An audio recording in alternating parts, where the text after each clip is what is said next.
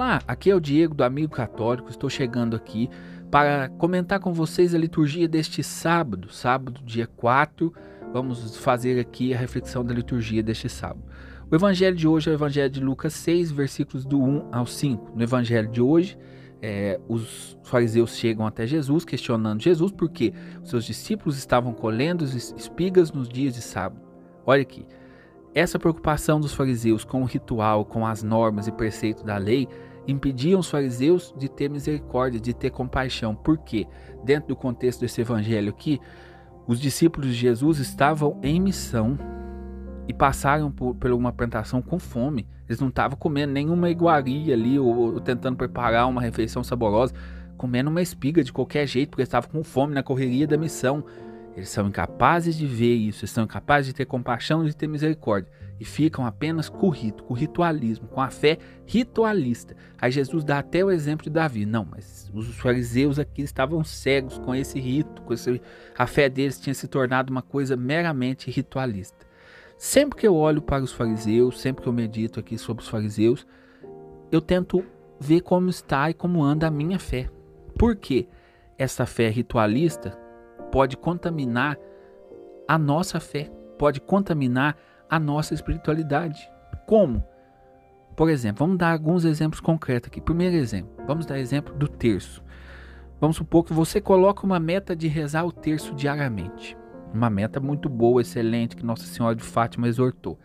E como que é a oração do terço? A oração do terço é uma oração meditativa, aonde você vai rezando as Ave Marias ali durante a dezena e vai meditando o mistério da vida de Cristo. Hoje, por exemplo, sábado, é o primeiro mistério, o mistério gozoso, é a anunciação do anjo a Maria. Aí, o terço você vai rezar da seguinte maneira: você vai pegar, vai contemplar o mistério, o primeiro mistério, contemplamos a anunciação do anjo Gabriel a Maria, e durante as dez Ave Marias você vai meditando esse mistério. Por exemplo, você vai meditando Maria que diz o seu sim, Ali diz o seu sim sem pensar, se coloca como escrava de Deus. E aí você vai meditando e vai pedindo, Senhor, dai-me a graça de também ser um escravo. E vai rezando as Ave Marias. Rezando as Ave Marias como se fosse uma música de fundo. Assim, você vai contemplar os mistérios da vida de Cristo junto a Nossa Senhora. Olha que prática mais linda. Mas qual o problema? Essa prática linda pode se tornar uma prática meramente ritualista aonde você vai rezar o terço diário, aí você vai se preocupar apenas em acabar o terço. Você vai rezar e vai se preocupar, não preciso rezar esse terço aqui, porque eu tenho que rezar o terço todo dia, então eu tenho que acabar logo, porque eu tenho um tanto de obrigação para fazer. Aí você já começa a rezar o terço, você começa a rezar o terço já pensando nas obrigações que você vai fazer. Não, mas eu preciso rezar, e aí, meu Deus do céu, eu tenho que rezar para mim acabar de arrumar, minha, acabar minha faxina, eu preciso rezar para fazer o almoço, e aí você não consegue rezar, você fica preso, preso ali no, no ativismo, você não, não para, não desliga e aí você continua rezando porque você tem que cumprir o rito. Tá vendo? A sua fé se tornou uma coisa ritualista. Se tornou uma coisa meramente ritualista. Ah, eu preciso rezar um terço. Para quê? Porque Nossa Senhora mandou? Porque você quer se aproximar e meditar os mistérios da vida de Cristo? Não. Você quer rezar um terço porque você tem que rezar o terço, que é uma meta que você colocou observou como que esse ritualismo ele entra na nossa fé e ele atrapalha e ele destrói a beleza da nossa devoção. Isso é um perigo, é um perigo acontecer.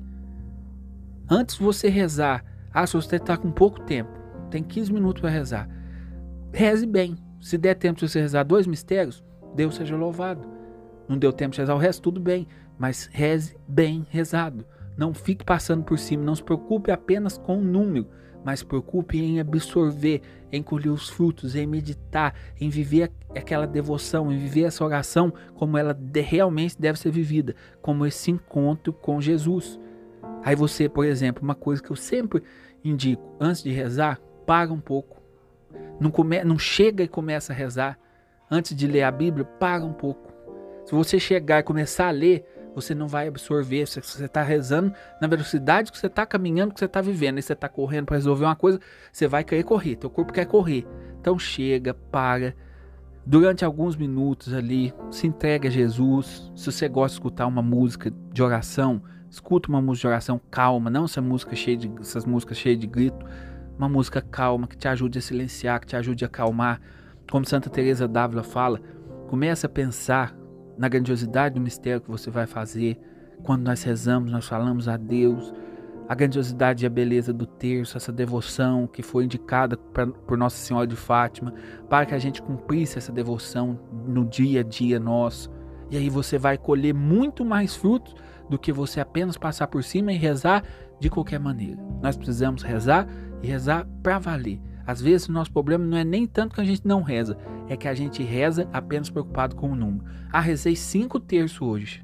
Beleza, mas nesses terços, qual o nível de aprofundamento que você viveu? Você rezou é, cinco terços. Quantos mistérios desse terço você realmente contemplou? Você realmente meditou? Isso talvez é mais importante do que os números. A gente fica preocupado com o número e acaba ficando refém do número e refém aqui do rito. Aquilo se torna um rito, uma prática vazia.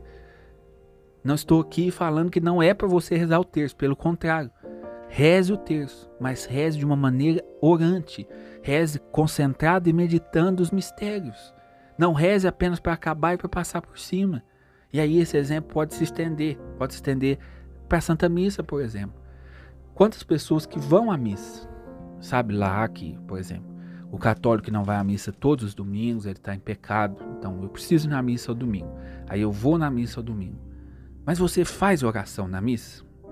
Ou você vai na missa porque você tem que desocupar daquele preceito para tua consciência ficar tranquila? Você vai na missa para ter um momento com Jesus, um momento de encontro, de ação de graça, ou você vai na missa para deixar a tua consciência tranquila. Isso que você precisa ver, porque se for para deixar sua consciência tranquila, a sua fé precisa ser refeita.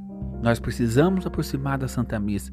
A Santa Missa é o ápice da nossa vida cristã. Na Santa Missa, Jesus Cristo vai se dar novamente, como no Calvário. Nós vamos comungar do Cristo. Jesus, o Criador de todas as coisas, vai estar na nossa mão. Olha a grandiosidade disso. Agora, essa grandiosidade pode se perder.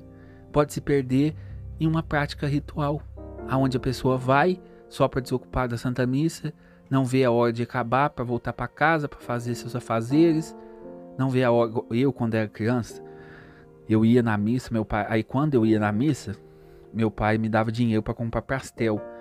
E, e, na missa, criança, um dos grandes dúvidas que eu tinha é qual recheio de pastel que eu ia comer.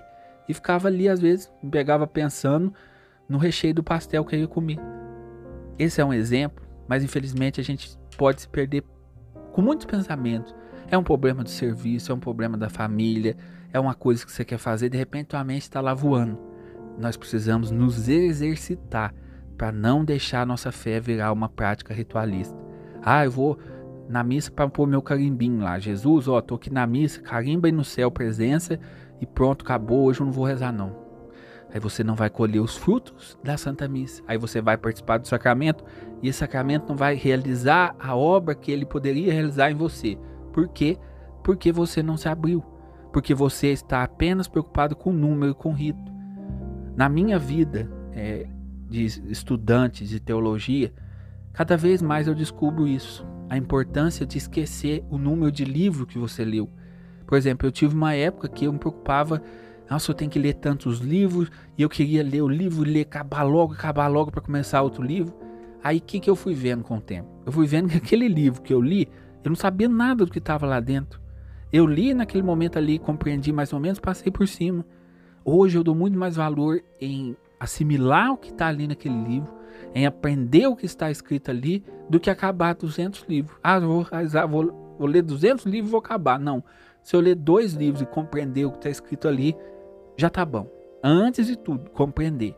Não se preocupar com esse ritual, com esse ritualismo. Ah, eu quero acabar 20, 30 livros esse ano, então preciso, preciso correr, preciso correr. Não, se eu acabar um, mas entender, assimilar o que está ali, já tá bom demais. É assim também com as Sagradas Escrituras. Tempos atrás, uma pessoa veio me procurando e falou assim: Não, eu pus uma meta que eu tenho que ler a Bíblia esse ano, quantos capítulos que eu tenho que ler? Eu falei, meu filho, esquece esse negócio de ler Bíblia em um ano.